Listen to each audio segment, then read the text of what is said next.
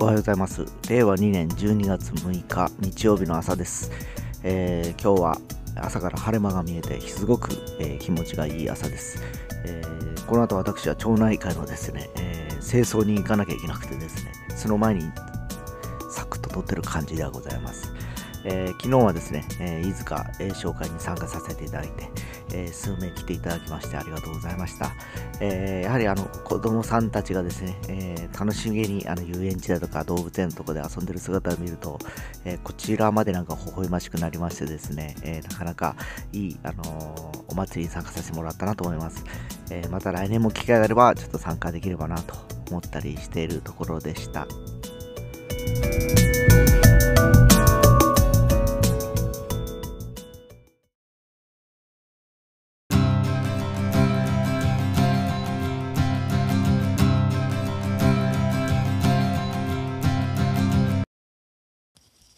はい、えー、というわけでですね、えー、今日は昨日、えー、自宅から飯塚まで行ってる間に道中の録音をしておりますので、その番外編ということでお聴きください。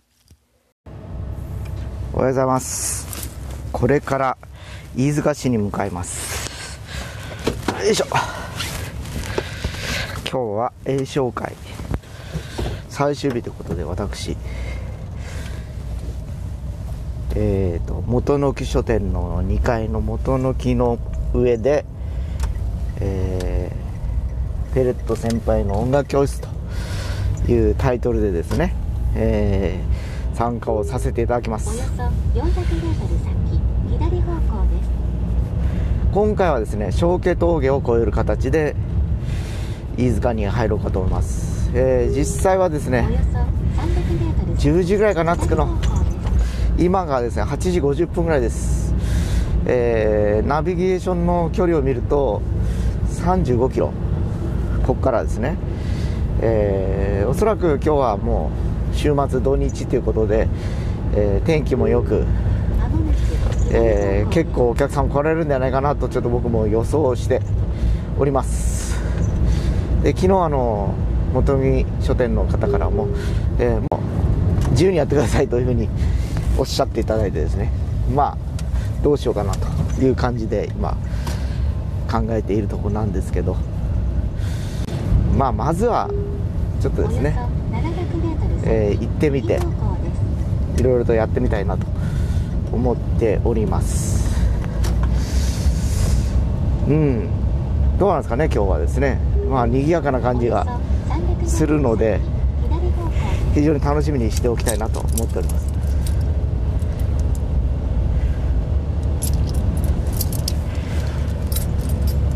今日はでも本当久しぶりの晴れ間というか朝から気持ちのいい日差しが出てます。で最初ですねやっぱあの教室の中で、まあ、個室ということもですね考えてこじんまりとしたセッティングでちょっと行っていこうかなと思ったんですけどよくよく考えれば今コロナウイルスね感染拡大という形に今またなり始めたので今日はやっぱりマイクを使った方がいいなと思ってですね皆さんに話す時もですねそれでちょっとあの急遽 PA を持ち込んでやるというふうに今朝切り替えました。というのもですね先週ですね、えー、ウクレレセミナー、えー、教室三陸でやった時に、えー、僕があのマスクをしてフェイスガードをして話してたら聞こえないという生徒さんがやっぱり多くいらっしゃいましてですね。で挙句には僕が近寄っていく感じになったんですね各生徒さんの前まで。でまあほらもう接触が近ければ近いほどやっぱりいろいろと感染リスクも高まりますし、えー、結局、えー、人が多くなればなるほどその売買ゲームじゃないですけどそこからまた広がる可能性があるので今日は一定の距離ってやっぱり保ってやろうとした時にやっぱ声が届かないというとまずいんでちょっとマイクえー、を使うという判断に至ったわけです。まああの本来であれば、えー、ワイヤレスマイク等を使おうかなと思ったんですけど足元に PA を置いてそこからもう比較的動かずして、えー、まああの話していこうかなと。声を発していこうかなと。というふうに考えております。まああの屋内でしかもあのなんて言いますかね教室みたいな密閉された空間なのでさほど音量を上げなくては良いとは思うんですけどまああのなんですかねもろもろ楽器を出すにあたってですね、えー、やっぱり音が出ると人の声がかき消されてしまうので、えー、やっぱそこはうまくバランスを取りながらやる必要があるのかなという感じです、まあ、何度かこれまでもあの屋内イベントでやったんですけどそういえば前あの書斎リブルさんでいろんな出版セミナーというかイベントをやってた時も基本僕ら演者はやっぱりマイク使ってた気がしますね。いろいろこういろんな話をする時ですね、えー、そこも大したあのあのそんなにだだっ広い感じじゃなかったんですけどやっぱりあの一定の空間に人が入ってくると人が音を吸っていくので音自体がなかなか抜けないと言った時にこれはまずいと。いうのをちょっと痛感したのでそれを思い出してあそういえばそうだったなということで、えー、ちょっと大掛かり、まあ、想定外のちょっと大荷物で今行ってるところです。まあそれにしても天気がよろしい。えー、まあこの話をさせていただいてから早一月ちょっとかな。11月の30日に10月30日に行ったえー、今日のイベントの話をさせていただいてようやく晴れの日というかこれだけ天気が良くて、えー、当日を迎えてるわけなんですけど、まあ、えー、はたまたどれぐらいの方が今日来ていただけるかなというのが、えー、今日の帰りの放送でわかるかと思うんですけど。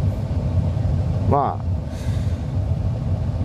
毎年多いというふうに言われておりますので僕はあの初体験なんでどんなもんかなというのがちょっと非常に興味津々だったりします。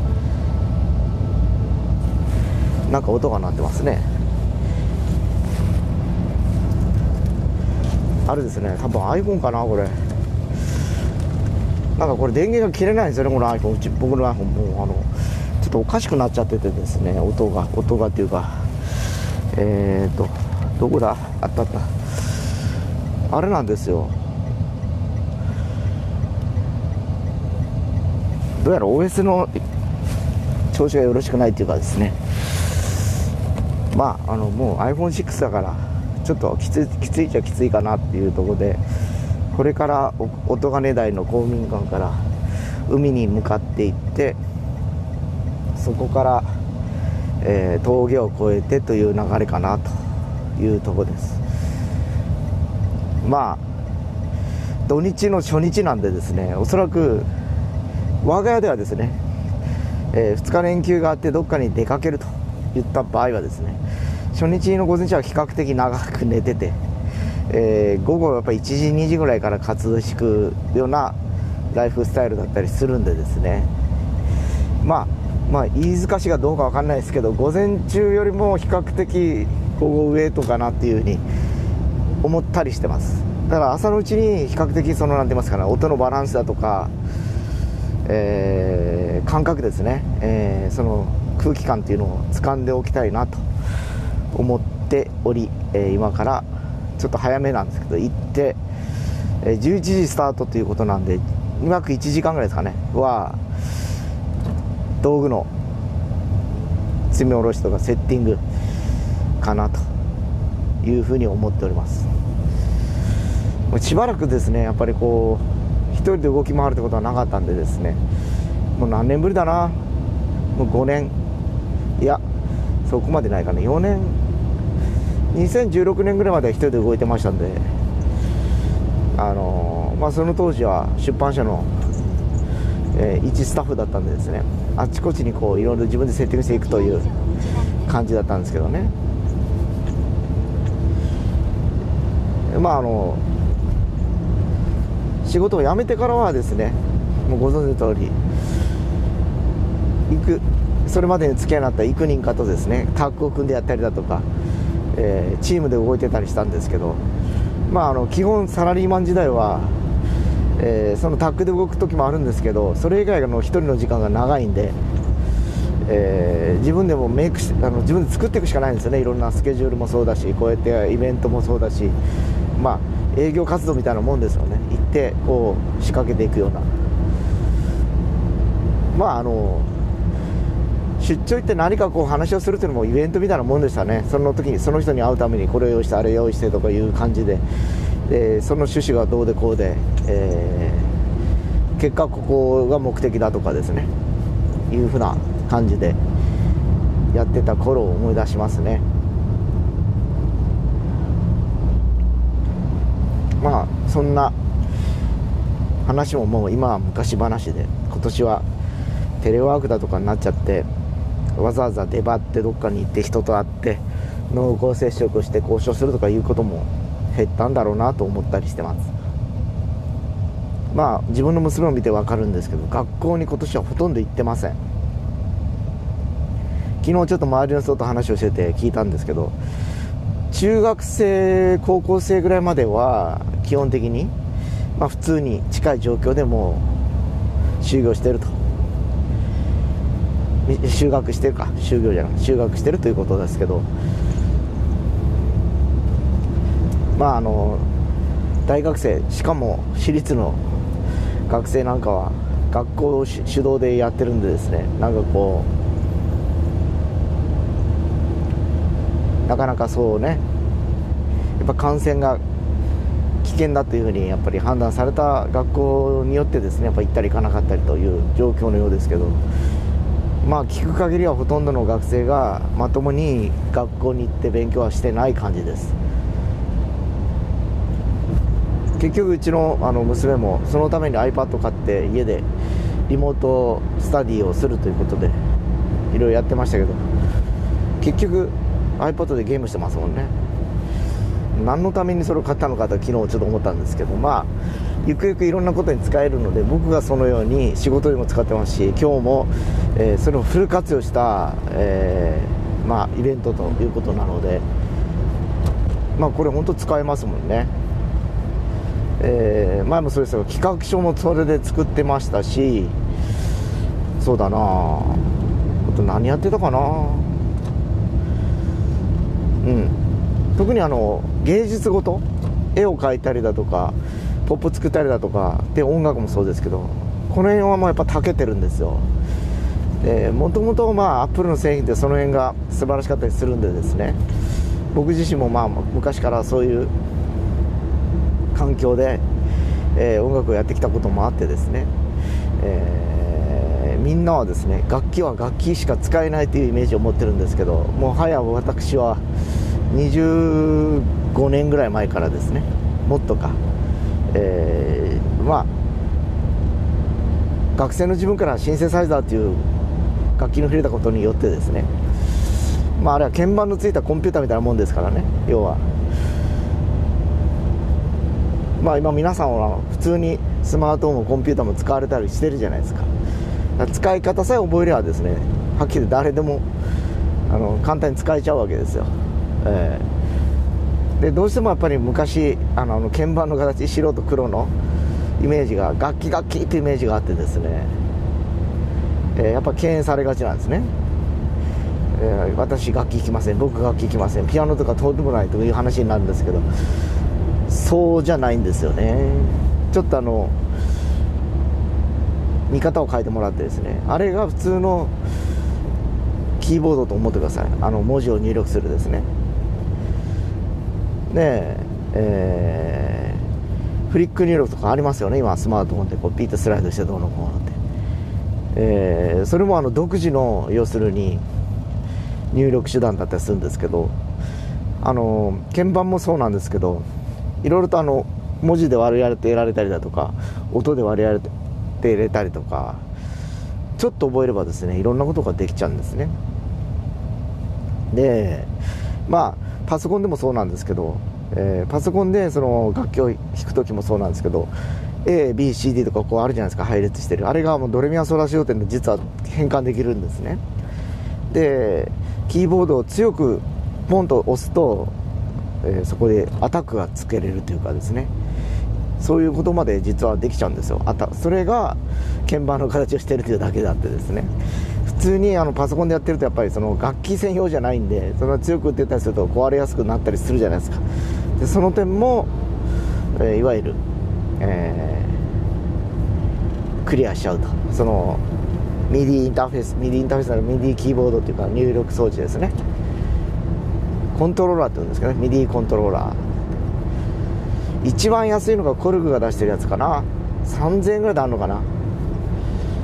で机の上に載せれる感じで筆箱をちょっと大きくしたような感じですかね。でまああのボタンがいっぱいあるんですよ。白いボタンと黒いボタンまあ鍵盤の並びになってはいるんですけどね。それを押すことによって音階も出るし、えー、まあ音もこう、えー、強く押せば強弱も出せるという感じだったりするんですけどね。まあなかなかほらやっぱりちょっとマニアックなんでですね、えー、僕も知ってるからこうやって話ができるんですけど多分そのものだけ見ても誰もこれ何っていう話で何かの機械っていう感じで終わっちゃうんですね。で実際使い方までやっぱ伝えた伝えないとですね何のためにこれがあるのかとかですねこれは何ぞやとっていうあのあまりにもですねそういう説明がなさすぎてですね、えー、元僕楽器店にいた僕からしてみればですね来たあのいろんなお客さんにですねまあその説明をするのが仕事でしたもんね。物を売るではなくてですね。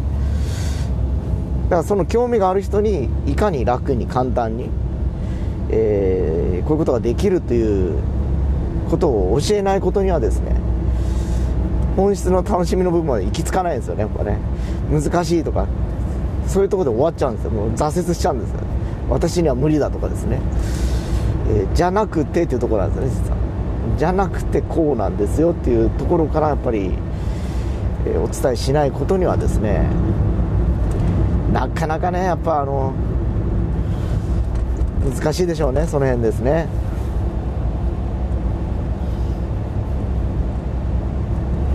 本当今日ドライブ日和です。今ちょうどここどこだ？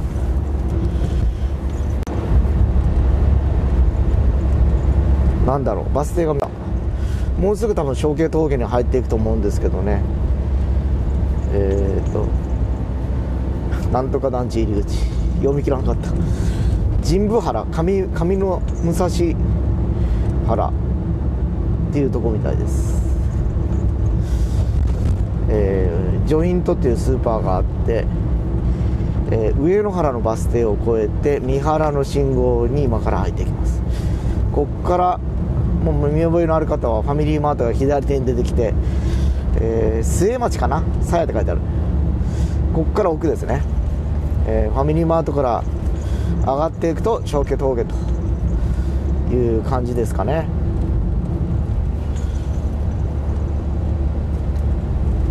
登ってきましたね。こっからでももう23キロしかないんだ。結構近いんだな。ってことは前回通った冷水でしたっけ？冷水峠はやっぱ遠遠回りですね。うちから行くと。ここからだと今60号線ですか？をずっと登っていっておりまして。えー、寒冷時は路面凍結の恐れがありと書いてありますけど今日は寒冷ではないと思います。えー、そうですね。末川を越えまして。カーブが連続しますと昔だっけなあの高速バスで小気越えのバスが天神から田川まで行ってたような気がするんですね。で僕のあのよくこのラジオでも説明してきてるように高校時代の仲間で今までも付き合いがあるギタリストの息子の実家っていうか祖父母が住んでる家が田川にあってですよ。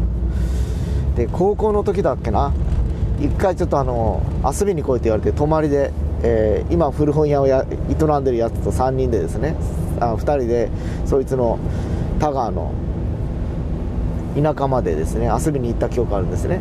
たらおばあさんとおじさんがいてですね、えー、日中はですね夏休みだったんでその庭にある池の掃除とかしたりいろいろしてですねお手伝いをしながら夜はですね飯塚の寿司屋まで連れて行ってもらってですね未だに覚えてますね、えー、なんかこう筑豊に当時初初筑豊ですね。1718歳ぐらいの頃ですね。でなんかこうまだ夢を見ながらミュージシャンになろうとか言ってた頃ですよ。2人でですね。で夜中ずっと音楽したりだとか、えー、あるいはもうファミリーコンピューターを持ち込んでわざわざねちっちゃいテレビで夜中3人で遊んだりしてですね、えー、田川のレコード屋でレコードを買ったかななんか。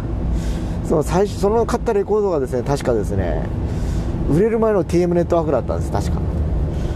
でその後にどんどんこう売れていくんですけどえー、フレッシュサウンズコンテストっていうなんか当時のオーディションがあっててですねその時にあの TM ネットワークが出てたんですよ。で聞いててですねあこの曲いいねと思ってその時受賞した曲のシングルだったんです最初の確か。でもうそんな打ち込み打ち込みっていうよりもなんかこうなんかな歌もしっかりしてたからですね。当時はやっぱりそのシンセの音っていうとやっぱ YMO とかが席巻しててですね。なかなかあの歌が入ってやるとかなるとちょっと違うイメージがあったんですけどまあ当時宇都宮隆ですよねボーカル。相変わらず、えー、で小室哲哉のまあサウンドテイクというかまあが素人というかまあプロになる前ですからね。要はあのなる前のがかっこいい良かったっていうか当時のですね。エピックソニーからだったかな確か。それができてあできてっていうかそれがリリースされて、えー、何ですかね。後にですよ確か TNC かなんかの天気予報のバック。で今でも流れてるのかなバックトラックだけ。歌が入ってなくてですね。もうなんかパソコンっていうかコンピューターミュージックみたいななんかこうゲームみたいな音楽をこう j p o p みたいなサウンドコーディネートされたような感じだったんですけどね。で、まあ、シンセを弾いてた僕としては当時ですねこういうことができるのかなと思ってやってたんですけどやっぱなかなかね、えー、やっぱ多重録音だとかシーケンサーを使わないと無理だっていうことにその後に気づくわけですよ。23年後にですね。で結局大学を出るぐらいまでかな？はもうちょっと一時諦めておりましてですね。そのシンセサイザー打ち込みの部分をですね。打ち込みっていうか、まあ、多重録音するのも当時は MTR というカセットテープを使ってその中に録音を重ねていくわけですね。ピンポン録音ってってですね、えー、要はちっちゃいカセットテープの中に4つの部屋を作って1つの部屋にまあリズム太鼓の部屋を作ります。2つ目にベースの音を作ります。で、まあ、この2つでまず2つのうち、まあ、2分の1ですね。半分はリズム体と言われるトラックを作っちゃうんですであと2つでメロディー楽器を入れるなり歌を入れるなりっていう作業になるんですけど歌で1つ取っちゃうからですね。あと1個何を入れるかってなるともうあの鍵盤楽器かそのギター系の音かどっちかなんですね当時はですね。で当時はえー、やっぱトラックが4つじゃ足りないんでその後に8トラックとか出てくるわけですね。16トラックとかですね。ただやっぱりその機材が高くてもうあの本当何十万ってしてましたね当時ですね今思えばですね本当スマートフォンで12万のスマートフォンでできることをですね何十万かけてやってた頃ですよね。でまあ4トラックしか持ってない僕はですね当時ピンポン録音というやり方があったんですね。要はさっき言ったように1トラック太鼓2トラックベース3トラックが、まあ、あのバッキングコード楽器。で4トラックが歌とした場合に、えー、1トラックと2トラックを一緒にしてですね4トラックに入れるんですね。そしたら3でさっき言ったようにメロディー楽器が入ってるんで1と2をもう消せるわけですよ。統合してるから4トラック目に。リズムの部分がですね太鼓とベースがですね。でそれを繰り返していくと部屋はいっぱい増やせるじゃ増やせるんですけどまあデジタル録音じゃないがゆえんですねやっぱり音が劣化していくんですねどんどんどんどん。でも3回も4回もやってるともう太鼓の音がなんかもう抜けが悪くなっちゃってですねこもった感じになっちゃうんですよ。もこもこもこもこした感じですね。で結局まああのそうなるともう簡素化した音の構成の方が音がよく取れるということでですね。基本的にやっぱり人数せーので1人じゃなくて何人かで一発撮り、えーまあ、あのトラックのバランスだけですよね。ミックスだけうまくやればあの1つのトラックに要するにキーボードとギター一緒に入れれるとかいうことがあったんですけどね。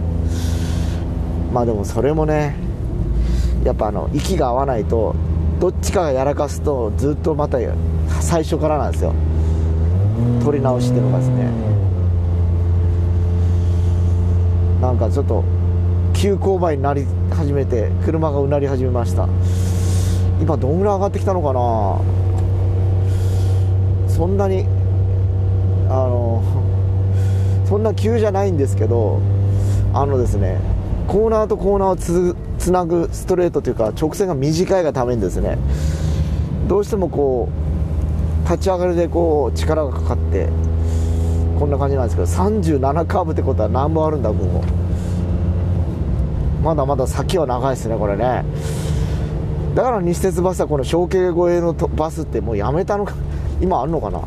当時はあったんですね。さっき言った田川に行った時に行きが小径越えだったかな。帰りだったけどとにかくなんかすげえカーブが続いて学生の字もなんか気持ち悪いなという意識のまあ思い出がいまだに残ってるんで多分そこの道を今40年分ぐらいに僕走ってるんですよ。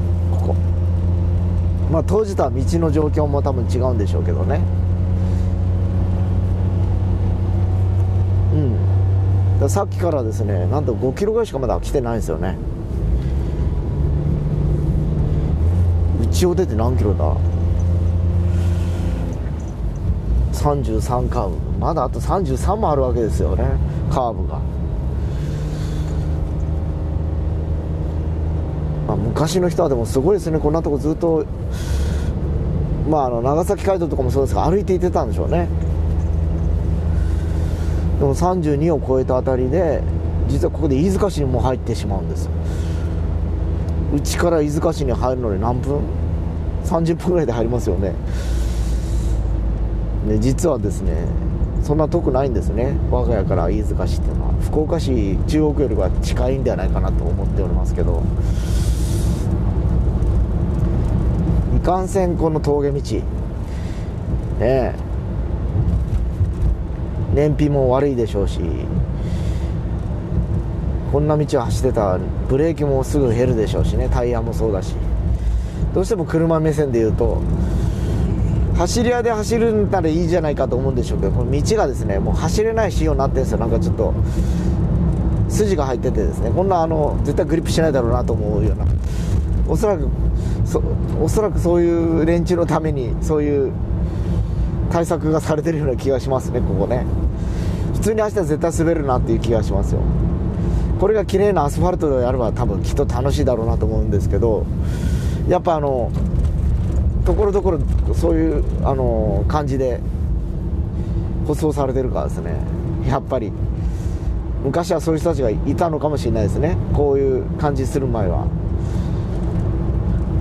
だから普通の何もないあのアスファルトの道もございますもんね。この辺とかそれ普通の道なんですけど。で急コーナーが来たらここで道がやっぱ変わるんです。ここでこう色が変わって。なんか段差があえてあるような。こんなとこ飛ばしたら絶対跳ねるだろうなっていう。確かにもう僕が二十歳ぐらいの頃は峠族っていうのがいて。まあいわゆるイニシャル D ですよね、えー、ご存知の方はあのコミックでメジャーになった、まあ、要は車で山に行って峠を競うっていうか競争するようなまあ昔で言うですね、まあ、やんちゃな。まあでもやってる本人たちは純粋で車好きな連中ばっかりなんですね。ヤンキーでも何でもないし。車が好きでいろんな自分の好きなメーカーで好きな車種を買ってそういうところをいかに速く走るかと、ええ、でまあ当時はだからスピードだけじゃなくてですねやっぱりその速く走るためにはちゃんとブレーキも踏まなきゃいけないしちゃんとハンドルも切らなきゃいけないし、えー、逆に言うとですねやっぱりいろんなことを勉強しましたよね。あのこの辺でブレーキ踏まないと止まらないなとかいう感覚がですねやっぱついてきてました。でだから僕らはですねなんていうかなスピードガン突っ込んで事故を起こすとかあんまりなかったですよね。いやドローンで踏めば間に合うとかなんとなく体感してるんですね。このぐらいで止まらないと多分あそこで止まれないな。前の車には追突するだろうなっていうのがなんとなく体で覚えてたというかですね。あります。例えば下り坂だったらやっぱどうしても制動距離伸びたりするからですね。その辺もやっぱ計算してましたねなんかこう。上りだと逆に言うと、まあ、あのやっぱり何ですか？ブレーキ踏んでも制動力は短いというかやっぱその後ろに下がるからですね。重さですかね。若干スピードで出ても止まりやすいとかですね。およそ300ありましたねなんか。懐かしいなでもそういうことを思い出すとですね。まあ思えば若気の至りだったかもしれないです。そんなことばっかりやってた青春時代だったんですけど左方向ですその先カーブがありますそしてここで435号じゃないか。まっすぐ。ここで左に曲がれと言われたので曲がりますけど合ってんでしょうかね。この道俺初めて来るかもしれない。およそ2キロ先左方向です。あこっちは初めてかもしれないです私。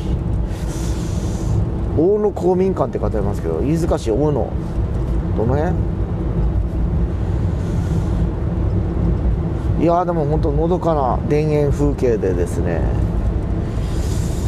昔本当神社仏閣お茶巡りでいろんな寺とか神社行ってありますけどそんな感じしますね。このひょっこら出てくるお寺とか神社がこの辺にありそうな気もしなくはないですけど。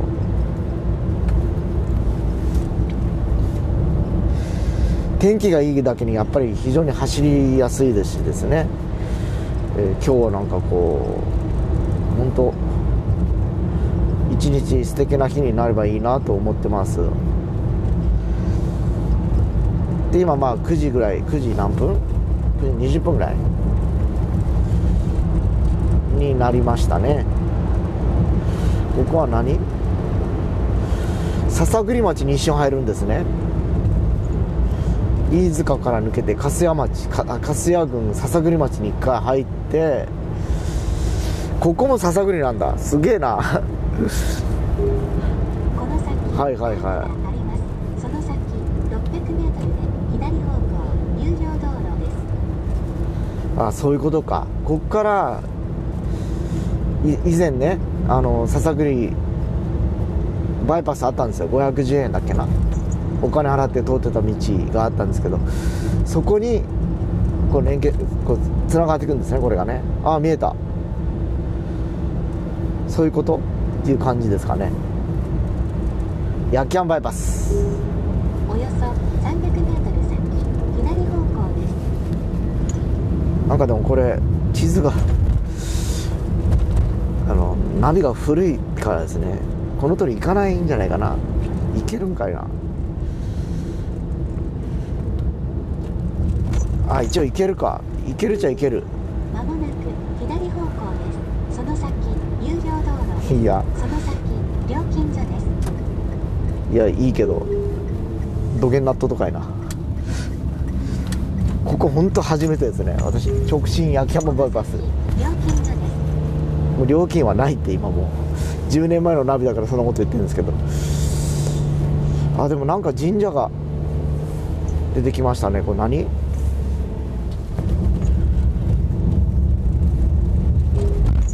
の先無人の神社。あなんか清掃車が出てきました。でこっから入る？どこに行くんだこれ？ちゃんと着くんかいな。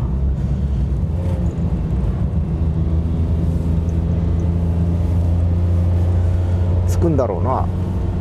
料金所はないです。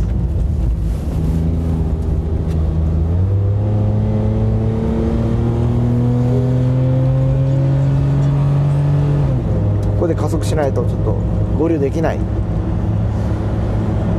あでも近いですね。もう筑豊町まで1 5キロ。そういうことか。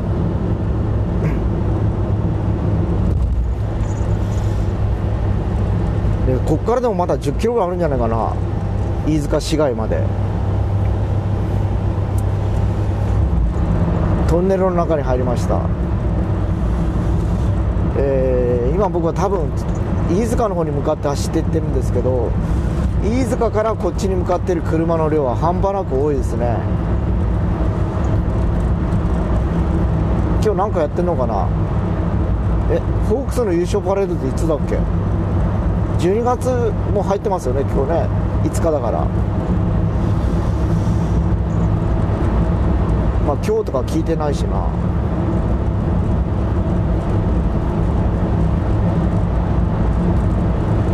いやトンネル長かったっけなこんな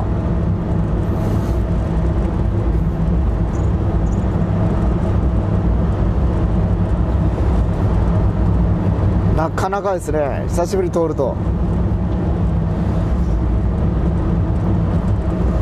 確かにもう野球バイパス通ることでないですもんね。あの福岡まで1回出ないといけないんでですね。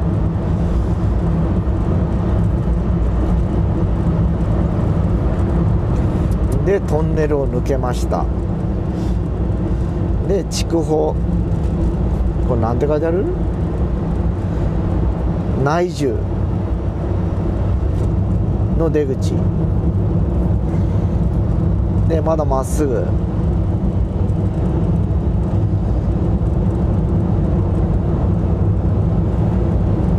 なるほどね。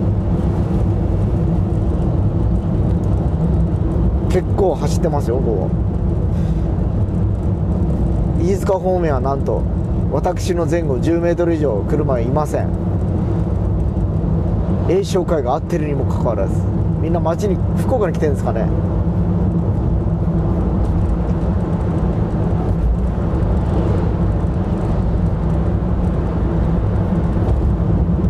今度また2つ目のトンネルクローバルトンネル。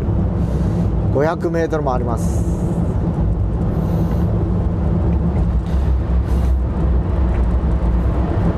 ここってチャリは通れるんかな？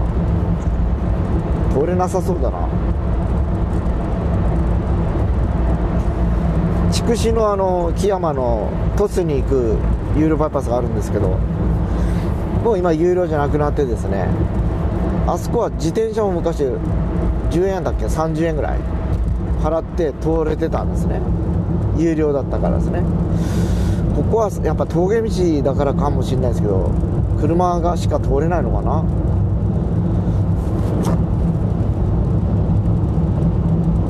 でもやっぱここ通ると速くてあっという間にあと10キロ切っちゃって9キロぐらいになっちゃいました。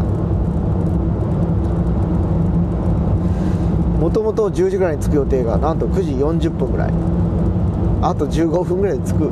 計算です。このまま行くと。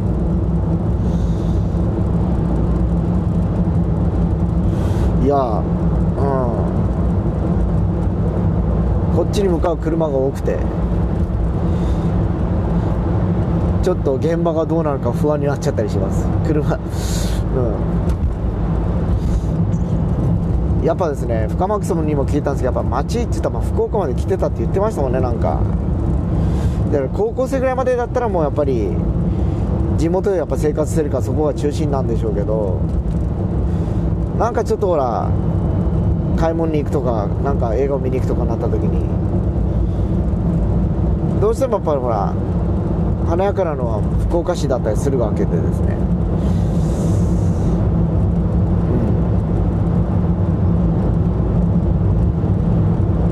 だから結構地方に住まわれてる方他の方僕あの書店さんの店員さんとも話してたんですけど通安久山とかよく行きますよとか聞いてましたもんね。まあ確かに山越えりゃすぐやしなというのもあったしですね。えー要はいろんなコストコもあるしそこでいろんなものが買えると。で飯塚だとイオンの穂波店ぐらいしかないんだっていうふうにおっしゃってましてですね。まあ実際僕も住んだことがないから、まあ、イオンの穂波店で揃うならいいじゃんかと思ってたんですけど。なかなか。そうもないなっていうのが分かりました。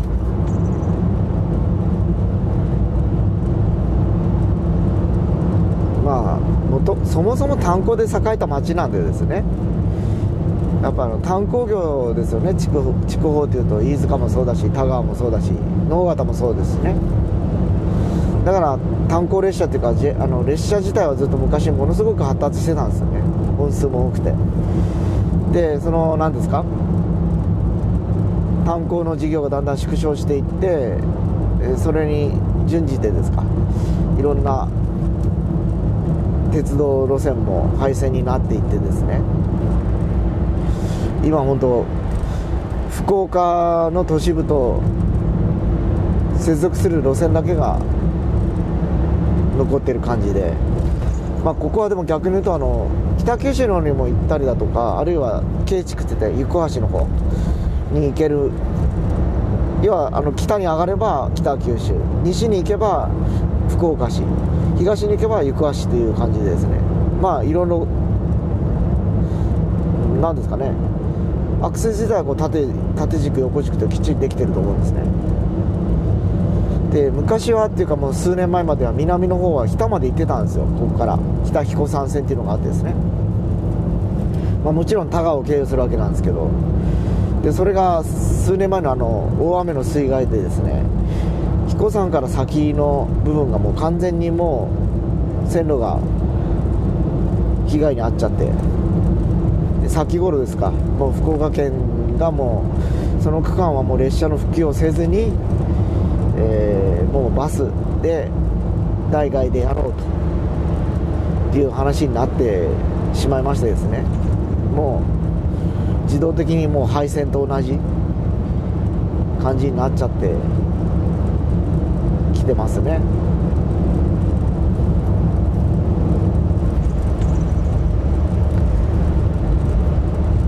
まああの6年ぐらい前ですかね。神社仏閣お茶巡りやった時最初彦山でイベントをやった時に皆さんその北彦山線に乗ってきていただいて勧誘者彦山で降りてそこから車での登っていったっていうイベントをやったんですけどもうあの頃のですねその列車ももう彦山まで走ってないから勧誘者彦山にも来てないのかな多分。添田の駅から南の方に行ってないんでおよそ1キロ先左方向出口ですなんか非常に残念な感じですよね。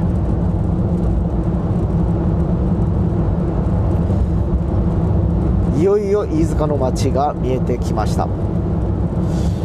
出口とかあるんかいな？もうなくなったんやなこの出口。昔あったんだけどなこれ自転車の僕営業マンやってる頃はですね北九地高担当だったんでよう来てましたここに。週何回も。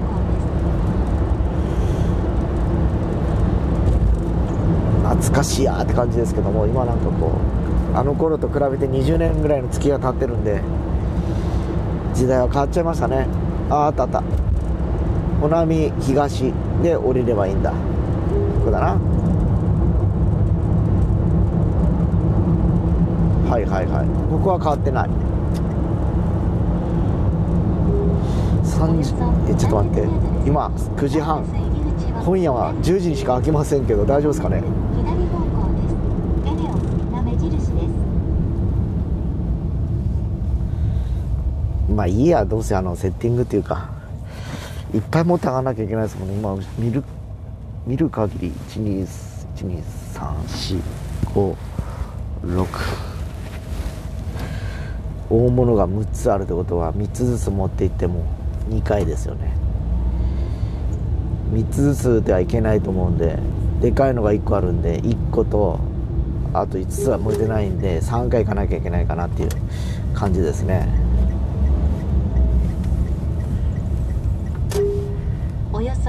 キロ先右方向です。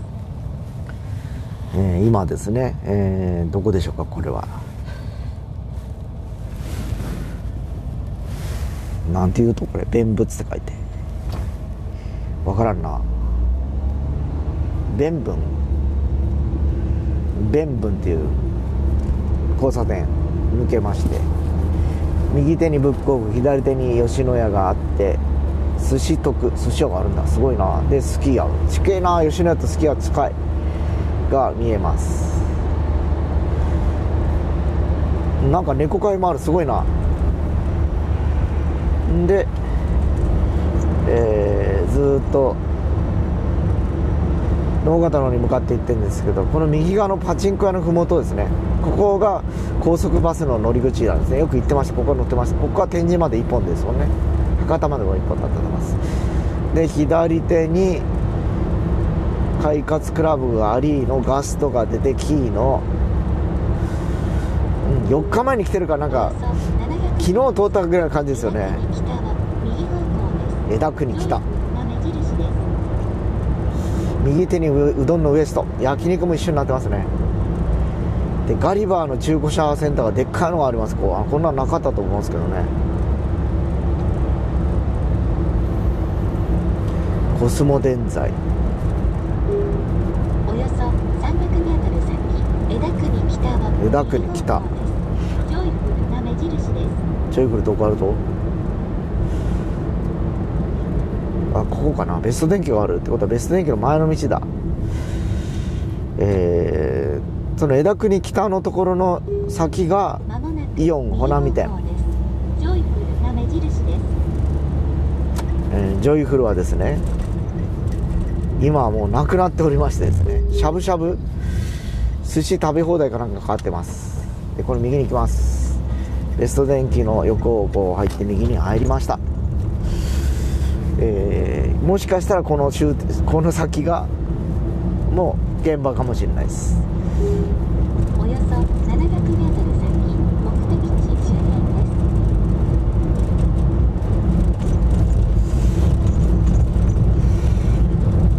です20分ぐらい早く着きましたね本当。10時ぐらいと思ってたんですけど、まあ、35分ですもんねまだ。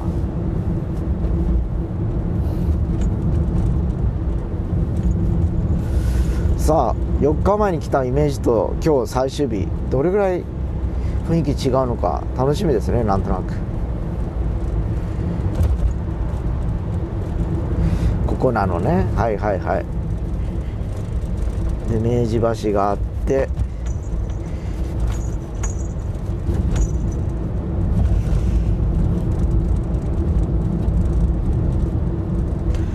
今日はいらっしゃらないってことで。店もまだシャッターが閉まっております。閉まっておりますまだ。ええ店も。これからでしょうね。開いた瞬間に荷物を入れないといけないという感じですかね。ちょっと早く着きすぎだな。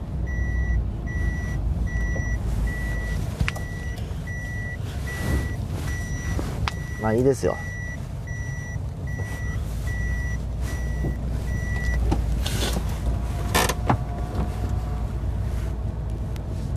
というわけでやっと飯塚市到着です。今元野木書店にまで着きました。えーなんとね録音してね50分も経ってないです。フカマックスと話した半分ですよ、えーこの後はですね実際の現場から撮れたら撮りますしあるいはもう帰りに撮ろうかと思ってます、えーそれではまた後ほど。